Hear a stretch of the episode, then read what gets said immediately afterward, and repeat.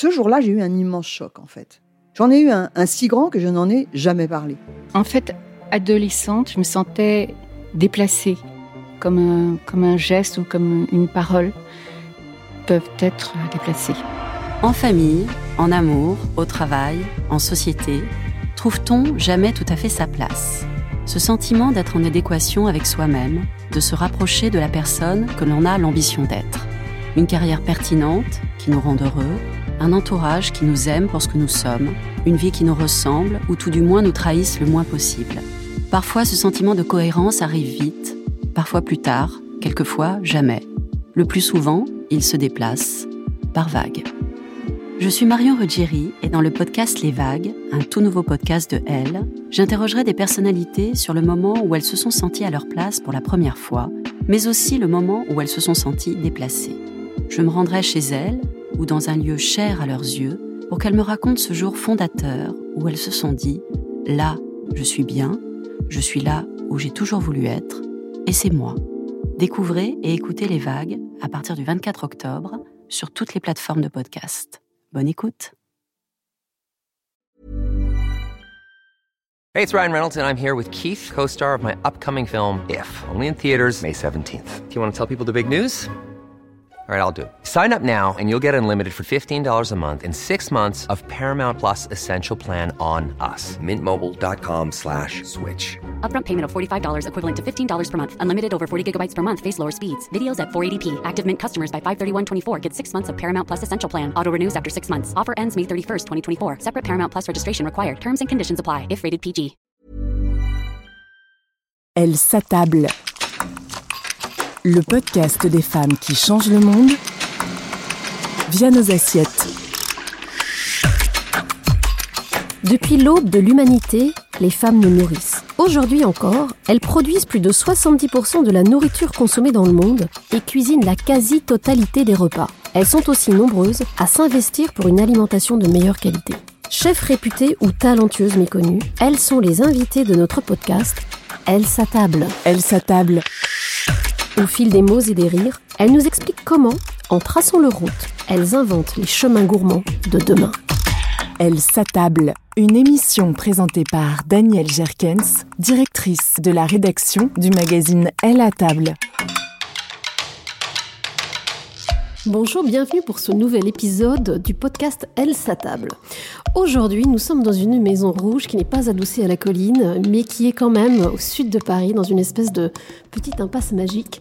Cette maison date, je pense, de la fin du 19e siècle. Il y a un petit jardin avec des agrumes et des bananiers. Et lorsqu'on rentre, on est dans une maison donc 19e avec des grands plafonds. On se croirait projeté à la campagne avec euh, des plans de travail euh, à l'ancienne, un comptoir en bois, une cuisinière où quelque chose mijote pour l'instant et s'y cache le territoire d'Angèle Ferrumact. La personne qui a sans doute réussi à rendre le végétal ultra sexy en France. Angèle Ferrumax, c'est la créatrice de la guinguette d'Angèle qui, depuis euh, maintenant 8 ans, enchante tous ceux qui aiment le végétal, mais aussi les autres. Et aujourd'hui, elle nous accueille pour cet épisode du podcast. Bonjour Angèle. Bonjour Daniel. Elle s'attable. Merci beaucoup de nous accueillir chez vous. Mais alors avec grand plaisir, cette présentation me fait beaucoup de joie. Alors j'ai hésité avec la Betty Boop euh, du poireau, euh, mais voilà, je me suis dit que le végétal sexy c'était déjà pas mal. Alors cette maison est un lieu un peu incroyable. On a l'impression d'être tout à coup euh, transporté absolument ailleurs. C'est une maison qui a une histoire familiale, je crois. Oui, c'est une maison qui a une grande histoire familiale parce que, euh, en fait, au départ, dans cette cour, donc euh, rue Daguerre, qui est une rue déjà de marché euh, toute la semaine, donc euh, très agréable à, à vivre. Dans cette cour, en fait, mon, mon arrière-grand-père a fait une imprimerie pour que ces artistes puissent imprimer des lithographies, des œuvres, etc., et qu'ils puissent avoir la liberté de, de jouir de toutes les machines qui étaient assez modernes à l'époque. Et donc, euh, donc c'était très relié à la galerie euh, Mag, qui est rue du Bac, et à la fondation euh, Mag, qui est donc très connue dans, le sud, de, la, France. à Saint-Paul. Et aujourd'hui, donc ça marche encore. Et en fait, ma famille m'a invité à, à, prendre de plus en plus d'espace. je suis espacophage, je sais pas comment on dit. Je grignote. Et donc là, on va s'agrandir encore plus et, et aller dans l'imprimerie. Et d'ailleurs, nos bureaux seront dans l'ancien atelier de Miro. Donc c'est le genre de choses qui nous fait c'est un très beau patronage. Ça nous fait grand plaisir. Donc c'est une maison euh, ici euh, qui est une maison comme une maison de campagne dans laquelle vous développez, vous créez, vous imaginez. Exactement, c'est euh, c'est très important pour moi. En fait, on, parle beaucoup de ce qu'on met dans notre assiette, de, de l'importance évidemment des producteurs, de magnifier les produits, de, de leur qualité, etc. Et ça, c'est devenu maintenant presque une évidence. Mais pour moi, pour aller encore plus loin, il est aussi crucial de prendre soin de comment les gens le cuisinent et euh, qui sont ces gens et comment ils, dans quel état euh, émotionnel ils le font. Et, mais donc là, on est dans un moment un peu crucial où tout est remis en question et dans la cuisine euh, particulièrement parce que moi j'ai vraiment inventé mon, ma façon de faire puisque je n'ai pas du tout une formation, euh, enfin j'allais dire professionnelle, mais c'est exactement ça. J'ai jamais fait de grande mm. école de cuisine, j'ai aucune vocation à être un, un, grand chef, etc. Mais par contre, euh, moi, ce que j'aimerais, c'est vraiment changer les habitudes des gens chez eux et aussi dans, dans les cuisines faire passer des messages de, que, que l'éthique, mm. en fait, c'est bien au-delà de l'aliment. Angèle Ferreux, Mact, lorsque j'ai préparé cet entretien, car je l'ai préparé, je me suis rendu compte que peut-être qu'une des, une des lignes directrices de votre histoire, c'était la liberté. Et que vous deviez cette très grande liberté, liberté de penser, liberté d'agir, liberté de refuser peut-être les cases à la française, à vos parents et à une enfance assez particulière. Racontez-nous.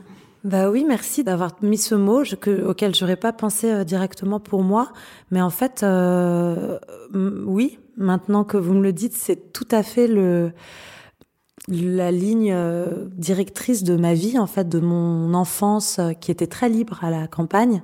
On était dans le sud de la France, au-dessus de Grasse dans un endroit euh, complètement préservé euh, parce que je pense que ma mère était très bohème par rapport à son milieu, sa famille, etc. et avait vraiment envie que ses enfants aient un contact avec la nature euh, réelle, quoi. Donc on était bah, plus que libre puisqu'on on était tout nus, on n'avait pas d'eau, pas d'électricité, pas d'école. Et en fait, on était très loin des, des conventions donc déjà très tôt, j'ai compris que bah, au début c'était une tare, c'était très désagréable en fait adolescente d'être différente. J'avais juste mm. envie euh, d'être de ressembler à tout le monde. Ah, bah oui, j'en rêvais d'être. Euh, donc euh, je me rendais pas compte que c'était une chance du tout à l'époque. Pour moi, c'était euh, la honte quoi. Et en fait, cette ce que ce que mes parents ont semé en moi petite, ça ça n'a pas arrêté de grandir et évidemment ça conditionne aujourd'hui mes envies, mes désirs. Ça ça fait de moi qui je suis. Donc mes voyages et puis l'envie de créer un univers euh, autour de la cuisine, de la santé, des médecines traditionnelles, euh, de, du respect de l'humain, de la nourriture, de la terre, mm. de tout ça. Vous dites qu'un de vos voyages marquants, fondateurs, ça a été la Californie. C'était la Californie du début des années 2000, j'imagine. Exactement. Et que vous y êtes allé pour passer le bac. Et que vous avez travaillé dans un marché, Angèle Ferrumact, qui a été très marquant. C'est vrai. En fait, j'ai eu la chance de pouvoir partir euh, passer mon bac euh, à San Francisco. Et la Californie, c'est donc vraiment le berceau de la cuisine saine, healthy, clean, vegan, locavore, euh, tout ce qui était à l'époque pas du tout présent en France ou très peu, ou dans des milieux très très spécifiques. pas glamour. Pas glamour du tout. C'était des gens qui avaient des poils sous les bras, qui sentaient le patchouli. On avait l'impression que c'était c'est pas cool quoi. Et là-bas, en fait, donc je travaillais le week-end au Ferry Building Market, qui est le marché euh, des producteurs de San Francisco. Bah déjà, on triait nos poubelles, mais pour de vrai, on triait vraiment nos poubelles. Donc il y avait compost, euh, papier, euh, plastique, enfin des trucs, c'était aberrant pour moi parisienne. Et en plus, dans ce marché, euh, les gens étaient beaux, les gens étaient en bonne santé, les gens étaient heureux. Enfin, c'était hyper glamour en fait. Et tout d'un coup, sur les étals, il y avait des graines germées de toutes les couleurs, des carottes euh, multicolores, des, des gens euh, qui s'embrassaient, qui étaient heureux de se voir. Enfin, c'était une sorte de paradis un peu, un peu idéal. Donc, c'était vraiment le, le berceau de ce mouvement-là. j'ai adhéré évidemment. Et puis j'ai adoré le fait qu'on puisse avoir un lien fort avec la nature et le revendiquer, et, euh, et pourtant être complètement euh, inclus dans la dans la modernité. modernité, exactement, c'est ça Hmm. que ça pouvait être. euh, Que ça n'est en aucun cas une punition. Exactement. Ça- Vous revenez en France, vous commencez des études de médecine, que vous arrêtez, et puis là, il y a quand même, quand même un déclic qui se passe. Bah, j'ai découvert la naturopathie. J'avais déjà, en fait, euh, même avant San Francisco, euh, grâce à un voyage en Inde, euh, connu la- l'Ayurveda, la, médecine ayurvédique. Donc ça m'avait beaucoup, beaucoup interloqué, en fait, ce principe d'art de vivre, qui est donc, on dit médecine, c'est vraiment de la prévention, Mm. en fait. C'est ne pas dissocier le corps, l'esprit, la nourriture. Exactement, c'est ça, c'est ce qu'on appelle le- l'holisme, la version, la vision holistique de l'humain, de la santé. Et ça m'avait beaucoup beaucoup parlé parce que au fond de moi, en fait, j'ai toujours eu l'impression qu'en effet notre état ém- émotionnel, notre relation aux autres avait un impact euh, sur. euh, et je me souviens qu'adolescente, dès que je me, je me disputais avec ma mère, je mangeais un gâteau immédiatement, par exemple. Et donc, euh, qu'est-ce qui s'est passé? Bah, En fait, quand j'ai découvert la naturopathie, qui est un petit peu notre méthode préventive ancienne à nous, j'ai complètement. euh, Vous avez ça- plongé. j'ai plongé, j'ai vu enfin des discours des gens qui parlaient exactement comme ce que j'ai toujours ressenti sans jamais l'avouer. Mais alors, il semblerait que vous soyez aussi passionné de biologie. Et que Ah, vous n'avez pas adhéré à la naturopathie en repoussant tout ce qui est scientifique pour autant. Mais alors pour moi, c'était très très important et c'est pour ça que d'ailleurs, je pense que je suis pas venue euh, à la naturopathie pour rien parce que à San Francisco, en fait, on parlait du gluten free, du vegan, du lactose free et tout ça. Et en fait, pour moi, ça voulait vraiment rien dire. Pourquoi euh, suivre des mouvements quand on les comprend pas Donc j'avais besoin avant tout de comprendre. Euh, si si je, je parlais de choses et si je le revendiquais, j'avais besoin de savoir ce qui se passait. la médecine ayurvédique, une médecine essentiellement pratiquée en Inde et au Sri Lanka. Ayus signifiant vie et Veda, connaissance. L'Ayurveda, c'est donc la science de la vie ou de la longévité, et ceux qui la maîtrisent sont appelés les yogis. Selon l'Ayurveda, l'alimentation en général est composée par les trois ingrédients principaux céréales. Le deuxième groupe, c'est le groupe des légumineuses. Et le troisième ingrédient, ce sont les légumes bien sûr. Quand on mange l'alimentation qui convient à soi-même, la première chose, c'est la prévention de la santé. Deuxième chose, que ça augmente notre propre immunité. Troisième chose, que ça permet de, de ne pas avoir les toxines dans le corps. J'opte pour l'alimentation ayurvédique depuis euh, à peu près un an et euh, je vois une différence au niveau de ma santé. Euh, bah, je suis quelqu'un qui a des allergies, donc j'en ai de moins en moins. Au menu, l'un des plats les plus connus en Inde, le kitchiri. Voilà, on va préparer notre plat ayurvédique euh, à base de riz, euh, lentilles corail et les légumes. En Ayurveda, pas de produits transformés. On mise uniquement sur des aliments nature, bruts et de saison. Cette combinaison d'ingrédients va permettre une digestion parfaite, appelée feu digestif en Ayurveda. Voilà, le plat est prêt. Vous êtes invités pour manger.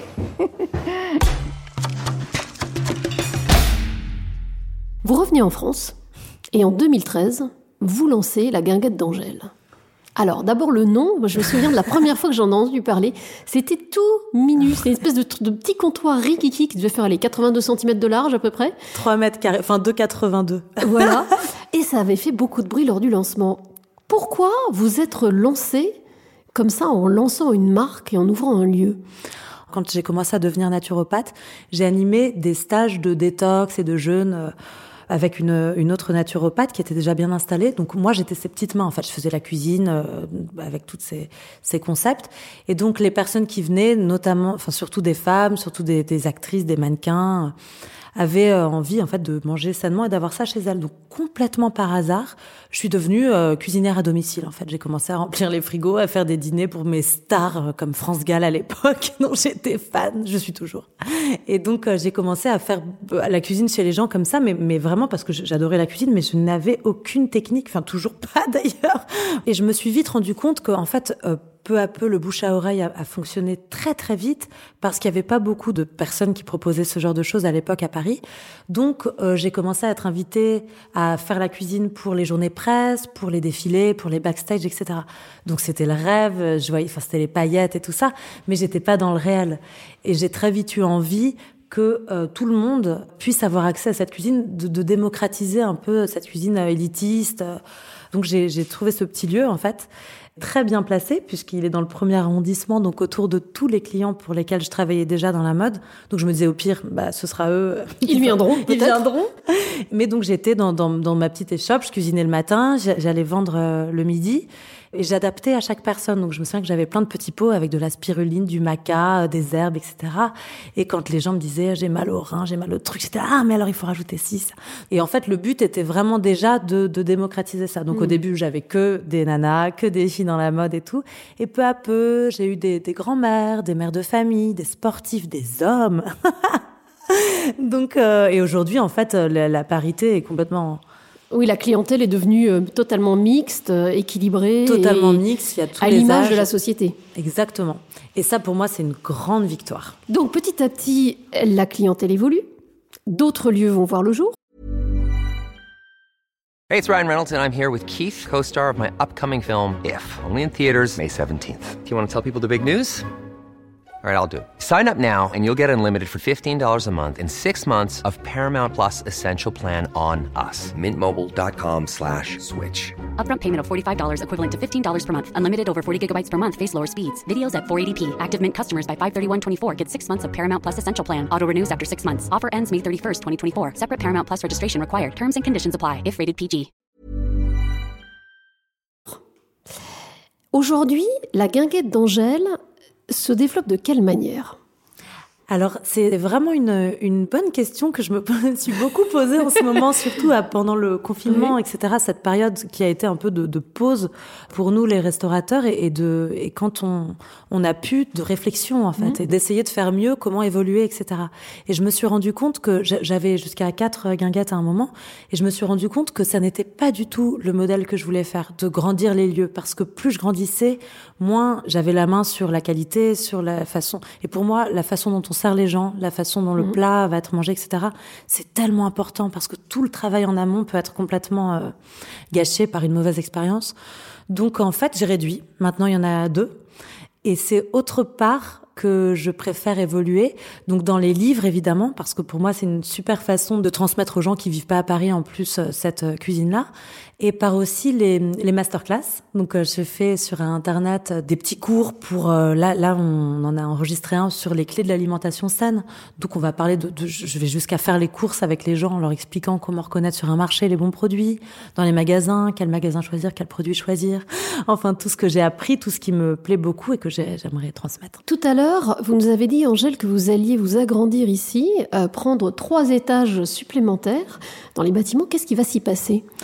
Alors il va s'y passer déjà le fait de nous réunir, parce que là on est euh, certes au même euh, au même lieu de la rue Daguerre, mais on est un petit peu euh, partout. Et j'ai remarqué que c'était hyper important que les cuisines soient pas séparées du reste de, enfin des, personnes, de reste de l'équipe, parce qu'en fait sinon très très vite il y a une sorte de conflit de, on a l'impression d'être incompris, qu'on nous, donc là il y a de la discussion tout le temps. Par exemple, au bureau, les filles n'envoient jamais les feuilles de route. Elles descendent et elles discutent. Est-ce que tu es d'accord? Le lien humain. En fait, pour moi, c'est crucial. Il nourrit autant que l'alimentation. Ah bah là, Daniel, euh, là, je crois que vous venez de dire quelque chose qui est exactement ce qui a le plus d'importance pour moi. Parce qu'en fait, c'est presque une excuse pour moi la cuisine. c'est presque anecdotique parce que c'est tout le reste qui nourrit. C'est quand on quand on mange avec des gens, euh, c'est une expérience. On, on, crée du souvenir, du lien. On nourrit pas que nos cellules. On, on nourrit du beau, de, des discussions, des gens avec qui on s'entoure. Et, euh, et ça, c'est la nourriture humaine. Pour moi, c'est on dirait que je suis un, un ogre. C'est euh, c'est ce qu'il y a de plus important parce que c'est ce qui nous reste en fait. Vous nous disiez que votre enfance avait été assez originale et assez belle. Est-ce que c'était une enfance où les saveurs étaient importantes? Mais les saveurs étaient très importantes, mais elles étaient très brutes en fait. Parce que on avait le potager, le verger, les animaux, la basse-cour, etc. Donc en fait, chaque produit était bah, délicieux comme il était en fait. Il sortait à la bonne saison, quand il était à la quintessence de son goût, de, de ses vitamines, de ses bienfaits, enfin de, de, tout ça.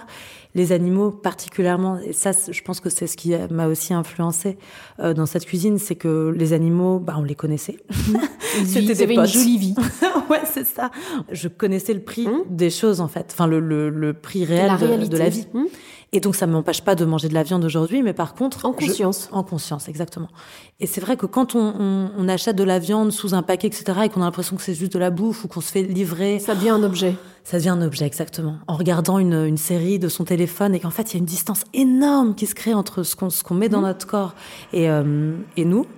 Et donc euh, ça, ça, je pense que pour, pour, moi, ça a été vraiment très très important. Aujourd'hui, je, je, je mange pas, même si comme euh, comme je vous disais, quand je suis invitée chez les gens, je, je suis je suis pas, je suis pas chiante. Oui, vous ne demandez pas la fiche technique non, de chaque recette. Non, non, pas du tout. Mais par contre, pour moi et ma famille, je n'investis, je ne mets de l'argent que dans, dans, parce que c'est politique en fait. on, on, le sait, on l'entend souvent maintenant que manger c'est voter trois fois par jour, et donc on, on décide vraiment de où on, dé, on, met notre argent et à qui on le donne. Et ça, c'est super important. C'est, c'est, ça vient de nous en fait. Ça vient de nous les consommateurs, euh, tout ce changement. Donc il faut qu'on prenne conscience. Pensez-vous que les assiettes changeront le monde ou pas? Euh, je pense qu'il euh, faut commencer par la tête, mais, euh, mais évidemment que les assiettes peuvent changer le monde, évidemment. C'est très difficile notre période parce que on a l'impression que ça peut être un retour en arrière, qu'on peut être contre l'évolution, etc. En fait, ça n'a rien à voir. C'est une urgence. En fait, on, on, partage la même planète. On est, on est limité. On est tous très très unis. Donc, peu importe la, le parti politique pour lequel on vote, la religion, la couleur. Enfin, en fait, on respire tous le même air. On est, on a tous la même mer. On a, on a l'eau, je veux dire. on a tous la même terre. Donc, en fait, là, on peut pas ignorer cette, mm. cette urgence. Donc, évidemment que ça passe par les assiettes on est bientôt, je sais plus combien de milliards à nourrir. 7 Voilà, ouais, c'est ça. Donc, euh, donc euh, oui, si on fait tous un Ça fait du monde dans gaffe, un petit bateau. Ouais. En 2050, il y aura 10 milliards de personnes qui vivront sur Terre et avec cette croissance de la population, si on souhaite limiter l'impact environnemental de notre modèle alimentaire et donc le réchauffement climatique, ben, il va falloir adopter le plus rapidement possible des régimes alimentaires qui sont plus durables. L'alimentation est responsable d'un pourcentage très important des émissions de gaz à effet de serre. Et ça, c'est parce que jusqu'à ce que les aliments arrivent à l'assiette du consommateur, ils passent par beaucoup d'étapes, comme c'est la culture, la production, la transformation, l'emballage et bien sûr les transports. Autre solution pour limiter l'impact de son alimentation sur la planète, lutter contre le gaspillage, car chaque année, 1,3 milliard de tonnes de nourriture est perdue ou jetée. Elle s'attable. Petite question, Angèle. Beaucoup de personnes ont l'impression que la nourriture végétale est par essence relativement triste. Ceux qui ont eu la chance de goûter à la guinguette d'Angèle savent que ça n'est pas forcément le cas. Comment est-ce que vous, vous définiriez la cuisine végétale et votre cuisine végétale ben en fait, c'est un nouvel univers, c'est un nouvel alphabet. Moi, j'aime bien euh, voir les choses euh, du bon côté. C'est vrai que quand on fait euh, revenir un steak et qu'on le sert avec une salade et du riz, en fait, c'est plutôt ça qui est assez connu, quoi. Mais quand on a, on a un choix énorme de légumes, d'huile crue, noisettes, chanvre, cameline, à mettre dessus, d'herbes aromatiques, euh, tout ce qu'on a dans le, dans le jardin en ce moment ou sur, sur notre balcon, de graines, donc euh, le, les graines de, de, sésame, de tournesol, de, de courge, de graines germées, n'en parlons pas. En fait, tout d'un coup, on a, enfin, c'est un arc-en-ciel, on a un, une quantité gigantesque de choix. Donc je comprends très bien que ça puisse paraître, euh, on a l'impression parfois que c'est légumes vapeur, euh, riz complet, mais, euh, mais en fait c'est énorme, c'est tellement plus. D'où viennent vos sources d'inspiration? Elles viennent vraiment des, des, produits du marché, des produits du jour, euh, de personnes comme Sarah Miska que vous avez interviewé dans ce podcast qui a la plantation à Paris. Donc en fait, c'est eux qui nous donnent, euh, c'est les producteurs qui nous donnent notre menu. Aujourd'hui, on a des betteraves chioggia, bah, ce sera un carpaccio de betteraves chioggia. C'est très très bon la betterave chioggia. Ouais. Vous avez eu la chance de développer une série de documentaires dans lesquels vous êtes intéressé, si ma mémoire est bonne, aux zones bleues qui sont les zones dans le monde où il y a le plus de personnes très âgées en très bonne santé. Racontez-nous un petit peu cette expérience, Angèle. Alors ça, c'était une chance incroyable. J'ai fait en fait avec un médecin généraliste le tour du monde dans ces zones bleues, donc ces zones, euh, comme vous dites euh, très bien, d'extrême longévité, donc où les gens vivent très longtemps et en très bonne santé, parce qu'évidemment c'est pas de la survie. Et donc on a on a pu voir un peu les piliers de la longévité et de la, santé. Et c'était euh, vraiment enfin, une expérience déjà humaine exceptionnelle. Et puis aussi toutes les informations qu'on peut ramener chez vous, donc le, chez, nous, pardon, je suis pas du tout euh, euh, un exemple, mais euh, mais le fait de, de manger de façon monotone, de manger peu, de toujours avoir un petit peu faim. En fait, ce sont très souvent des gens qui ont peu d'argent, Mhm. qui vivent très longtemps et en très bonne santé. Des gens Et- qui marchent, qui ont une activité physique. Exactement. Ils n'ont pas de voiture et ils n'ont pas de transport en commun. Ce sont des zones très recluses, donc à l'abri de la mondialisation, des pesticides, de, de tout ça. Et donc en fait, ils sont souvent leur potager ou alors ce sont des bergers. Donc ils ont une activité physique jusqu'à très très tard. Il y a aussi un autre euh, pilier de cette longévité parce qu'en fait, il y a aussi évidemment la génétique, mais c'est très peu finalement dans le dans Ce qui est l'équation. plutôt une bonne nouvelle pour tous. C'est une super nouvelle. Ça veut dire qu'on est acteur de notre santé. Ces zones bleues se situent où? Alors, il y en a plusieurs. Il y en a une à Okinawa, qui est assez connue au Japon, donc cette petite île. Au sud. Exactement. Il y en a une à Ikaria, en Grèce. C'est c'est souvent des îles, en fait. Ce sont souvent des endroits euh, isolés. Il y en a aussi une à Seulo, en Sardaigne, en Italie. Il y en a une au Costa Rica et une en Équateur.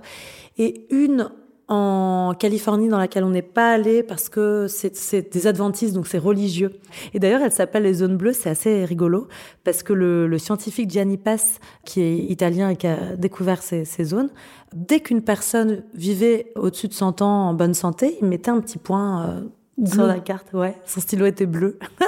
donc en fait, ça a fait des, des zones bleues, quoi. Ça n'a rien à voir avec... euh, En différents points du monde, des scientifiques de renom ont repéré des lieux surprenants appelés zones bleues, où vivent un nombre élevé de nonagénaires et de centenaires en excellente santé. C'est un trésor, vraiment, parce qu'on a euh, dans cet échantillon-là la possibilité vraiment de trouver les secrets de la longévité. Angèle Ferremag, chef de cuisine et naturopathe, spécialiste de l'alimentation bien-être. Qu'est-ce que c'est ça? Bah, De la couenne de porc. Ah bon Oui. Vincent Valinduc, médecin généraliste, passionné par ce qui permet de rester longtemps en bonne santé. Finalement, leur défense immunitaire à, la population de centenaires est bien plus efficace et plus importante que dans le reste de la population. C'est quand même fou de constater ça aujourd'hui, quoi. Tous les deux ont décidé de mener l'enquête dans ces endroits si particuliers pour tenter de percer les secrets de la longévité.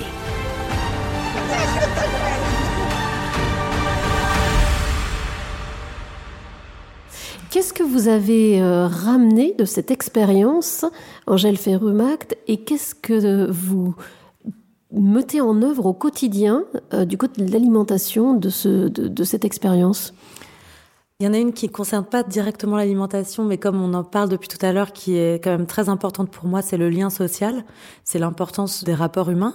Alors, il y a un truc que j'ai, depuis cette expérience, que je mets beaucoup plus en, en œuvre, ce sont les légumineuses, mine de rien. Donc, euh, les lentilles, les haricots, les pois chiches, etc., qui ont un peu mauvaise euh, ré- réputation.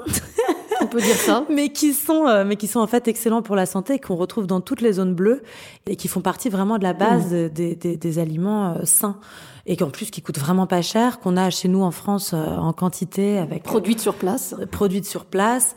On en a plein entre les pois cassés, les lentilles euh, du dôme, les pois chiches, etc. Et puis donc il y a ça, il y a aussi le, le fait de ne pas trop mélanger, d'éviter le, le mélangisme. Ça, ça peut être aussi intéressant pour notre euh, quotidien quand on mange euh, un petit déj euh, anglais, un déjeuner, un déjeuner italien et un dîner japonais. En fait, ça n'est pas tout à fait en adéquation avec notre biotope. Mm.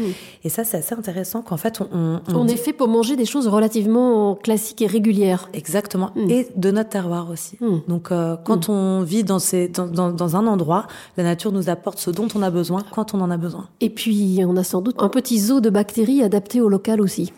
Exactement. notre flore intestinale est complètement adaptée à notre région et c'est pour ça que les, les, Normands digèrent beaucoup mieux les produits laitiers que euh, les, euh, les personnes du Sud, etc. Mm. Donc en fait, ça, idéalement, consommer des produits de notre euh, région, euh, de, de, nos parents, de nos grands-parents, etc., c'est c'est déjà mm. être en adéquation avec notre biotope, parce que notre corps sait faire en fait. Mm. Ça fait des générations qui se préparent. Ce podcast, Elle s'attape, s'intéresse aux femmes qui changent le monde à travers l'alimentation. Pensez-vous que le fait d'être femme donne une vision particulière du monde et pensez-vous que les femmes vont changer le monde? Mais j'en suis sûre, elles le font déjà depuis longtemps, mais, euh, particulièrement dans ces métiers de la cuisine, en fait, c'est rigolo comme ces tâches qui sont assimilées aux femmes, comme la couture, la cuisine, la coiffure. Dès lors que ça devient prestigieux, souvent ce sont des hommes qui prennent euh, le lead et qui deviennent. Mais en fait, euh, évidemment euh, que, enfin, on nourrit les, les, les, hommes depuis très longtemps, on, on, garde les graines dans beaucoup de civilisations, etc. Et évidemment que les femmes, c'est aussi les mères, c'est aussi les tantes, les grands-mères. Enfin, on a on a tellement de qualités. Évidemment qu'on change le monde. on s'est parlé, on s'est écouté, on sait transmettre. Merci beaucoup, Angèle Ferrumac, pour ce moment. Vous nous avez permis de rêver, euh, vous nous avez ouvert de nouvelles voies sur le végétal. Et c'est ainsi que s'achève cet épisode du podcast Elle table. S'il vous a fait plaisir, s'il vous a intéressé, n'hésitez pas à le liker, à le commenter et à le partager. Et rendez-vous très bientôt pour un nouvel épisode. Elle s'attable le podcast des femmes qui changent le monde via nos assiettes.